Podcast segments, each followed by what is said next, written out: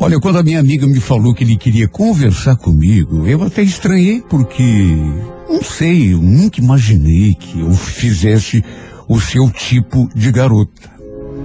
Ele andava sempre muito bem arrumado.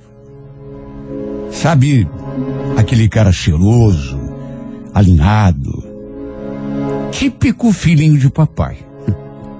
Enquanto eu me achava assim uma menina tão comum. Por isso estranhei. E de mais a mais, eu nunca tinha percebido algum tipo de interesse, um olhar diferente, nada. Claro que o achava bonito, até porque era mesmo.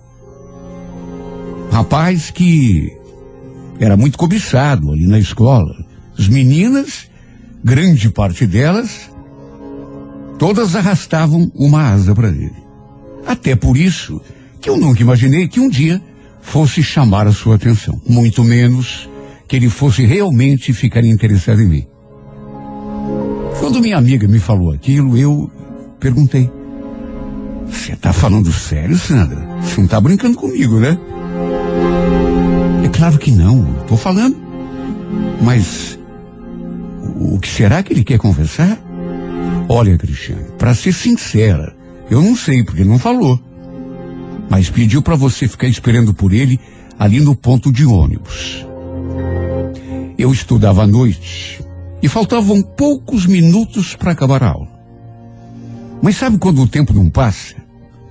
Eu acho que nunca fiquei tão ansiosa em toda a minha vida. E quando escutei bater o sinal, já comecei a tremer e a suar. Resumo. Nos encontramos. Eu não sei mais ele me parecia mais nervoso até do que eu. A gente se cumprimentou. Naquelas alturas, eh, eu já sabia o seu nome, ele também já sabia o meu. De maneira que começamos a conversar, mas, repito, tanto ele quanto eu, assim, nervosíssimos. Eu acho que ele mais do que eu, inclusive. E entre uma coisa e outra, ele perguntou se eu estava afim de ir a uma pizzaria com ele no dia seguinte, que seria um sábado, para a gente poder conversar melhor. Olha, Ju, eu fiquei até meio zonza com aquele convite, porque jamais podia esperar. Foi um interesse mais, pelo menos para mim, mais inesperado. Porque, repito, até aquele momento, a gente se conhecia sim de vista, mas ele nunca tinha demonstrado qualquer tipo de interesse diferente. E quando um rapaz está interessado na gente, é, a gente acaba percebendo. Repito o que disse no começo. Nunca imaginei que um cara como ele pudesse se interessar por alguém tão comum como eu. Ele me passou o número do celular, pediu que eu ligasse, caso topasse sair com ele, só para confirmar. No fim, nos despedimos e ficou nisso. Olha, eu fui para casa me sentindo fora do ar, pisando em nuvens, como se diz. No fundo, no fundo, é, eu já tinha tomado a minha decisão. É claro que eu iria. Mas fiz um pouco de charme, até para ele não ficar pensando que eu era uma menina muito fácil. E olha, uma coisa eu digo. Foi uma noite maravilhosa para mim. Super especial. Eu acho que o melhor encontro que eu já tiver em toda a minha vida. Ele se comportou, aliás, bem do jeito de se vestir, né? Como um verdadeiro cavalheiro. É tão difícil, hoje em dia, é, um rapaz novo, assim, ter desse tipo de educação, de, fine, eh, eh, de fineza, é, com uma menina que a gente até estranha. Eu era dois anos mais velho do que ele. E não sei mais. Não achava que um rapaz dessa idade pudesse se comportar tão bem daquele jeito. Parecia até um príncipe de filme. Sabe, ele passava a impressão de ser um cara mais velho, mais experiente, pelo modo de falar, de conversar.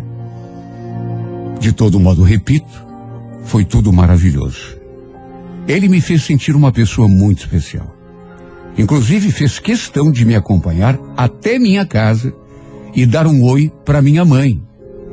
Aliás, eles já se conheciam, porque a minha mãe trabalhava na escola. Minha mãe, no entanto, quase nem nos deu muita atenção. Até porque estava preocupado com a minha irmã que ainda não tinha chegado da rua. Minha irmã era bem nova ainda, bem mais nova do que eu. E no fim, a pedido da mãe, acabamos indo encontrá-la no meio do caminho. Aproveitamos então para conversar um pouco mais. Meu Deus, ele só me falava coisas bonitas. Ficava me fazendo elogio a todo tempo. Eu acho que foi aí que eu percebi. Por que é que eu nunca notei nenhum interesse da parte dele, assim, um interesse mais explícito? É que ele era tão educado e tão tímido que eu acho que tinha vergonha até de me olhar. Principalmente quando ele confessou que há tempos me observava. Que há muito tempo já sentia alguma coisa por mim, mas que ficava protelando, protelando, criando coragem para se aproximar. Olha, eu fiquei sem palavras. Quando que eu podia imaginar? A exemplo do que já tinha acontecido quando ele me convidou para ir à pizzaria, eu também já sabia qual seria a minha resposta. Claro que eu iria aceitar. Seria boba se dissesse não. Só que mais uma vez fiz aquele velho charminho. Pedi um tempo para pensar. Ficamos de conversar melhor sobre o seu pedido de namoro já na segunda-feira na escola. Em casa, conversei com a minha mãe ela não botou empecilho nenhum. Só pediu que eu me cuidasse, sabe aquela conversa de mãe? Que eu não fizesse nada de errado, que namorasse ali em casa. Sabe, aquela coisa que toda mãe fala para filha adolescente. Passou o domingo e na segunda-feira, para minha surpresa, eis que ele veio me buscar para irmos à escola juntos. Eu nunca tinha visto um moço tão educado e tão cavalheiro. Chegou a dizer que não estava mais conseguindo segurar a ansiedade para me ver. E saber a minha resposta. Para encurtar a conversa, minha resposta naturalmente foi sim. E começamos a namorar a partir daquele dia. Selamos tudo com um beijo apaixonado. E sabe, nessas alturas, eu já estava encantada por ele. Por ele, por aquela educação que eu nunca tinha visto, aquele cavalheirismo, aquela, aquele jeito de me tratar, como se fosse um, repito, como se fosse um, um, um príncipe de história de amor, de livro. E como eu não estaria, meu Deus, se ele me tratava como uma verdadeira princesa, incrível, mas nunca imaginei que ele fosse me conquistar tão fácil. De qualquer maneira, era a melhor notícia da minha vida nos últimos anos. Aquele namoro que tinha acabado de começar. Além de bonito, era simplesmente o cara mais maravilhoso e especial que Deus poderia ter colocado no meu caminho. Estava me sentindo a mulher mais feliz do planeta. Parecia uma cena de amor de uma daquelas novelas antigas que eu às vezes assistia com a minha mãe, aqueles filmes, sabe, de amores antigos. E eu ficava suspirando, sonhando acordada na frente da televisão. Olha, eu nunca imaginei que fosse viver algo parecido. Claro que, como em todo relacionamento, nem tudo eram flores. A família dele, por exemplo. A família dele não aceitava muito bem o nosso namoro. Mas nada nem ninguém foi capaz de nos separar. Até porque estávamos apaixonados. Ele sempre me mandava flores. Às vezes eu ouço meninas, mulheres falando que nunca recebeu uma flor. Olha, nesse quesito também, ele era pródigo. Pedi a conta de quantos buquês ele me deu. Com cartinhas apaixonadas, cartões cheios de declarações de amor. Imagine, eu que nunca tinha ganho uma florzinha do campo na vida, agora estava sendo coberta de flores por ele.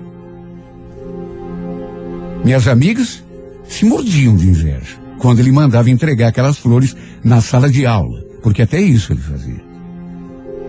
Olha, não estou exagerando se disser que eu me encontrava no paraíso, vivendo o mais lindo sonho de amor, do qual jamais queria despertar.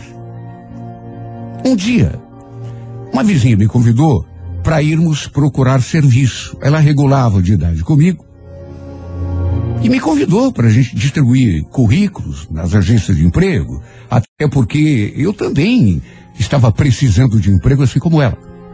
Já fazia algum tempo. No começo, fiquei assim meio desconfiada, meio nunca tinha feito isso. Na verdade, eu nunca tinha ido a Curitiba sozinha. Morávamos em São José dos Pinhais. Não conhecia nada em Curitiba. Sabe? Era bem capaz até de me perder. Mas ela me convenceu. Rodamos o centro a manhã toda, entregando currículos, conversando com as pessoas, até que no fim sentamos no banco de uma praça para descansar.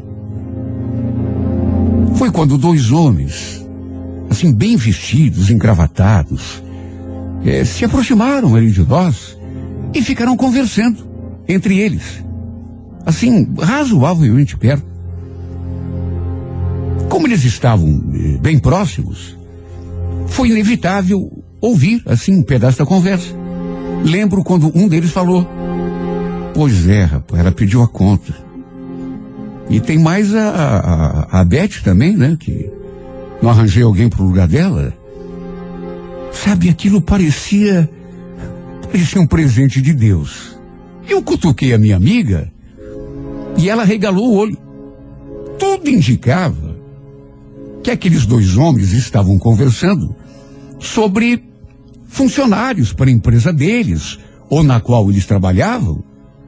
E pelo que a gente entendeu, havia duas funcionárias que tinham pedido demissão, sido mandadas embora. Mas era muita coincidência. Nós duas procurando emprego, e de repente, aqueles dois homens ali param bem do nosso lado e começam a falar aquilo. Minha amiga, mais do que depressa, levantou do banco e foi direto falar com eles, me puxando assim pela mão. É, é, é, bom dia, desculpe interromper vocês, mas é que eu e a minha amiga, a gente está procurando serviço e a gente ouviu o senhor falar que ele nem deixou a minha amiga terminar a frase. Foi logo pegando uma caneta, abrindo a maleta, tirando uma agenda de dentro e pedindo para a gente deixar o nosso nome e telefone para ele poder entrar em contato. Voltamos para casa animadíssimas, porque aquele homem tinha ficado de nos ligar para tratar do serviço. Olha, eu passei um final de semana maravilhoso. Primeiro, porque estava amando e sendo amado. E segundo, por, por aquela promessa de emprego por aquela feliz coincidência que, com toda certeza, daria emprego não só a mim, mas a minha amiga também. Cheguei a pensar, meu Deus, eu estou numa maré de tanta sorte. Na segunda-feira, eis que o telefone tocou, bem cedo. A pessoa se identificou Perguntou se eu lembrava dele, da praça, se eu ainda estava interessado no emprego e se eu podia fazer o teste naquele mesmo dia. Olha, eu nem acreditei. Eu nem acreditei. Comecei a tremer de alegria. Segundo o, o, o rapaz, já tinha ligado também para minha amiga. E também tinha combinado com ela um horário para fazer o teste, que não era o mesmo horário. Ela, inclusive, Parece que já estava indo, já estava lá. Mais do que depressa, me arrumei, avisei a minha avó e fui direto para o ponto. Ainda bem que eu tinha ido com a minha amiga aquele outro dia, porque do contrário, acho que me perderia quando chegasse ao centro. A gente se encontrou naquela mesma praça. Eu e aquele rapaz. Ele estava sentado num banco, só que estava sozinho, ao contrário daquele outro dia.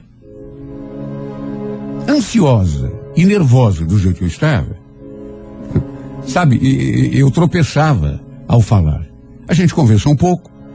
Ele falou sobre o serviço que eu iria desempenhar, falou do salário, horário, benefícios. Enquanto ele falava, eu ficava voando na minha imaginação, só pensando nas coisas que faria quando recebesse o meu primeiro salário. Segundo ele, o escritório ficava ali perto. E então ele levantou do banco e me chamou para irmos juntos até lá, poder me mostrar as instalações e assinar os papéis. Olha, na hora a gente não imagina. Na hora a gente não pensa nisso, até porque eu estava com o meu foco todo naquela oportunidade. Meu Deus, eu tinha acabado de me apaixonar. Eu nunca estive tão feliz na minha vida. Dali a pouco aparece aquela oportunidade para ser contratada por uma empresa, trabalhar, ganhar o meu dinheiro. Só depois é que eu fui perceber o quanto fui inocente. Tudo bem que não tinha experiência de nada, apesar de já ter 18 para 19 anos. Mas sei lá.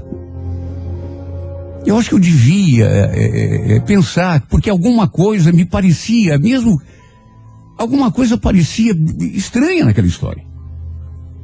Eu devia ter percebido. Saímos caminhando lado a lado, eu distraída ali, com tudo o que ele tinha me falado sobre o emprego. Até que, de repente, passamos assim na frente de uma portinhola, uma portinha. E ele tentou, então, se atravessou assim na minha frente, rápido. Me pegou pela mão e falou que o escritório ficava ali. Sabe, ele fez um gesto assim, meio abrupto, uma coisa assim meio repentina, e eu cheguei a me assustar, mas subimos uma escada, ele me puxando pela mão, entramos, tinha uma moça falando assim no telefone, numa mesa, um balcão, aí ele pegou um molho de chaves e subimos uma escada. E no final daquela escada, havia assim um enorme corredor com várias portas. Andamos por aquele corredor até que no final paramos diante de uma daquelas portas, uma igual à outra. Ele então abriu, pediu que eu entrasse e também entrou. Meu Deus, foi aí que eu comecei a tremer, porque estava tudo escuro. Estava tudo escuro. Aliás, ele entrou depois de mim naquela escuridão e antes mesmo de acender a luz, chaveou a porta. Eu ouvi o barulho. E quando acendeu a lâmpada, eu gelei dos pés à cabeça. Comecei a suar frio.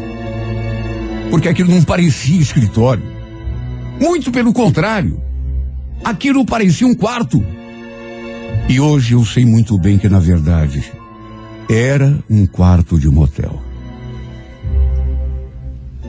Eu não consegui me mexer do lugar. E mais espantado fiquei quando vi aquele desgraçado rindo. Como que tripudiando de mim. Meu Deus, como você é boba, menina. Não achei que fosse tão fácil.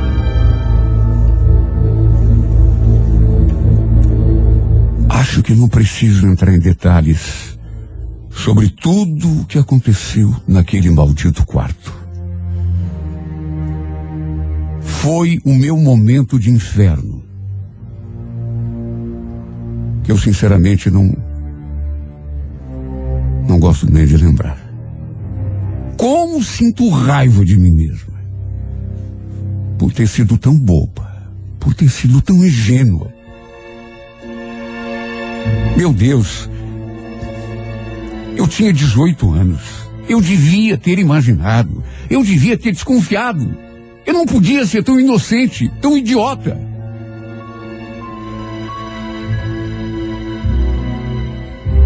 E como se fosse pouco, aquele momento de inferno ainda trouxe a pior consequência possível. Minha vida virou caos. Não bastasse o trauma, ainda depois acabei descobrindo que estava grávida. Morri de medo de contar o que tinha acontecido, vergonha, mais do que medo. Não contei para ninguém. Desde que saí daquele maldito quarto, me senti como se estivesse em outro mundo. Atravessava as ruas sem olhar para o lado para ver se estava vindo algum carro, se ia ser atropelada. Parecia até que eu queria morrer. Na verdade, acho que era isso mesmo. Claro que todo mundo percebeu. Principalmente a minha família, que tinha alguma coisa de errado acontecendo comigo. No fim, sem conseguir segurar aquilo dentro de mim, Acabei contando tudo. Até porque não tinha escolha. E ao contrário do que imaginei, o Marcelo nunca saiu do meu lado. Foi meu anjo da guarda. Juro por Deus. A gente ouve tanta história. Pensei que ele fosse duvidar de mim. Ou então, se não duvidasse, que ele fosse me rejeitar, terminar o namoro, se afastar Principalmente porque o abuso que eu sofri tinha resultado naquela gravidez indesejada, mas não. Em nenhum momento ele soltou a minha mão. Foi, repito, o meu anjo da guarda. Por ele, inclusive, eu teria tido aquele filho. E ele me ajudaria em tudo. Assumiria a criança se fosse preciso. Porque me amava mais do que tudo. Foi isso o que ele me disse. Quando falei em tirar aquela criança. Só que minha mãe contratou um advogado e no fim, a gente conseguiu na justiça o direito de eu poder tirar a criança. Eu estava tão triste, tão abatida, tão tão sem vida, tão dividida. Mas no fim, tudo se deu de uma forma que não tive mais como voltar atrás. Depois disso, se é que já não estava, entrei numa depressão tão profunda que pensei até que fosse morrer. No fundo, no fundo, acho que era o que eu queria. Meu coração parecia ter se tornado uma grande pedra de gelo. E em meio a tanta coisa acontecendo. Não sei por que reagir daquele modo, mas. Eu comecei a brigar com o Marcelo. A destratá-lo. Na verdade, eu, na verdade, eu tinha vergonha dele. Esta é que é a grande verdade. Eu não queria ele perto de mim, embora o amasse. E foram tantas brigas e tanta coisa que eu disse, tanta coisa que mesmo ele me amando mais do que tudo na vida, isso ele disse várias vezes. Mesmo ele se dizendo disposto a fazer tudo por mim para me ver feliz, para segurar minha mão no tempo de cura que fosse necessário. Eu o tratava como se ele não valesse nada para mim. Não sei como a gente às vezes reage de um modo tão oposto àquilo que sente lá dentro. O pior é que ainda tinha gente que sabe, me falava, que botava aquilo na minha cabeça. Teve gente que falou, inclusive, que ele só estava comigo por pena. Que ele não era tão apaixonado assim. Mas sentia pena de mim. Eu ouvia essas coisas e ficava mais desesperada. E às vezes me dava uma raiva, uma revolta tão grande, que eu fazia de tudo para que ele se afastasse. No fim, mesmo o amando e sofrendo, dei um ponto final no nosso namoro. Cheguei a mentir que não sentia nada por ele, que não queria saber dele, que na verdade só estava com ele para passar o tempo. Até isso eu falei.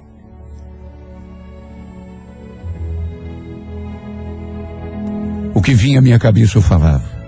Foi uma época em que tudo que eu queria, na verdade, era morrer. Tudo. Dizia tudo que ajudasse ele se afastar de mim por vontade própria. Porque no fundo, no fundo, eu tinha vergonha, muita vergonha. E muito medo de que realmente aquelas pessoas tivessem razão e ele estivesse comigo, não tanto por amor, mas por pena do que eu havia sofrido.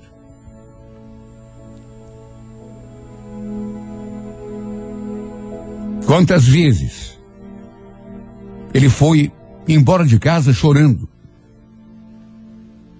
E quando eu ficava sozinha, era o que eu também fazia. Caía no choro e chorava por horas a fio. Sentia meu coração se despedaçando. Bem lá no fundo. Mesmo sabendo que iria sofrer muito, eu queria deixá-lo livre, para que ele pudesse encontrar alguém que, que não tivesse os problemas que eu tinha que o fizesse feliz. Alguém como eu era. Antes daquela desgraça acontecer. Porque no estado em que me encontrava, eu sabia que jamais poderia fazê-lo feliz. A grande verdade é que eu estava doente, muito doente. Hoje pago um preço alto demais por tê-lo afastado. Mas quer saber? Não me arrependo. Fiz consciente, sabendo que era a melhor coisa a fazer. Mas não existe castigo maior do que viver longe da pessoa que a gente ama e saber que foi a gente mesmo a responsável por essa separação. Eu amava tanto, mas tanto. Não dá para expressar em palavras o tamanho do amor que eu sentia por esse homem. Mas era preciso. Pelo menos na minha cabeça eu queria.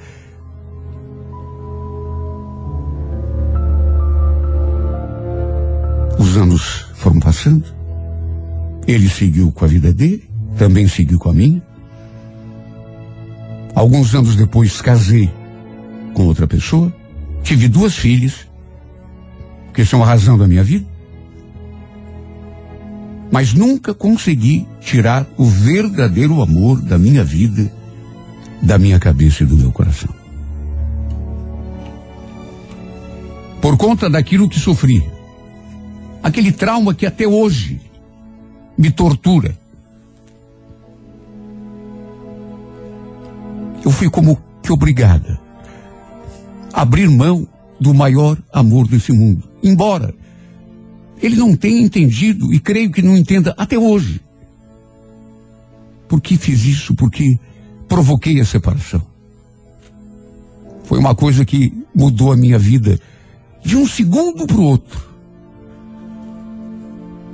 Até que afastei para bem longe de mim aquele que eu sonhava. Viveria comigo até o meu último suspiro. Quer saber? Passaram muitos anos. Minhas filhas já estão grandes. Mas até hoje eu não consegui esquecer do Marcelo. Nem tirá-lo aqui de dentro de mim como o amor da minha vida. Sempre foi, continua sendo, embora em silêncio, em segredo, e para sempre será. Apesar de tudo, me conforta saber que pelo menos ele conseguiu encontrar a felicidade. Quer dizer, é o que eu deduzo, né? E é o que espero. Ele se casou. Espero que sua esposa me dê aquilo que me recusei a dar. O amor que eu tanto tinha e que me foi roubado de repente. Amor, carinho, parceria, tudo que ele merece. Sabe, Marcelo, como eu queria olhar no fundo dos teus olhos. Mas não se preocupe, é apenas um desejo. Porque jamais vou atravessar o teu caminho depois de ter mandado você embora. Para que pelo menos você conseguisse ser feliz ao lado de uma pessoa sã. Então eu só desejo, mas como eu queria. Pedir que você não guarde mágoa, ressentimento de mim. De certo modo, sei que fui a responsável por não estarmos juntos hoje. Fui eu que provoquei essa separação. Mas só Deus sabe por que fiz isso. E hoje, só Deus sabe o quanto me arrependo. Só que agora é tarde para voltar atrás. Lembra daquelas cartinhas que você me mandava?